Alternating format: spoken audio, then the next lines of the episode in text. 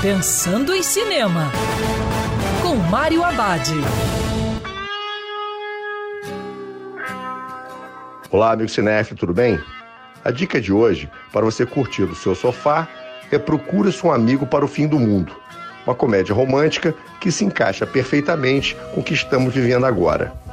Na trama, um meteoro está em rota de colisão com a Terra e a última missão humana enviada para impedir a tragédia falha. Não há mais saída.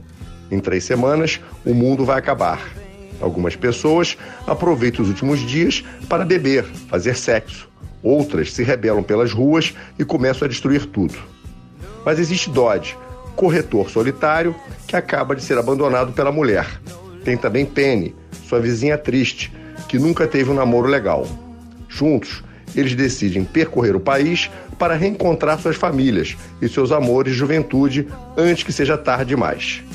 Procure seu amigo para o fim do mundo, tem a bela mensagem: aproveite a vida enquanto você está vivo. E lembrando, em tempos coronavírus, prepare a pipoca porque o cinema agora é no sofá de casa.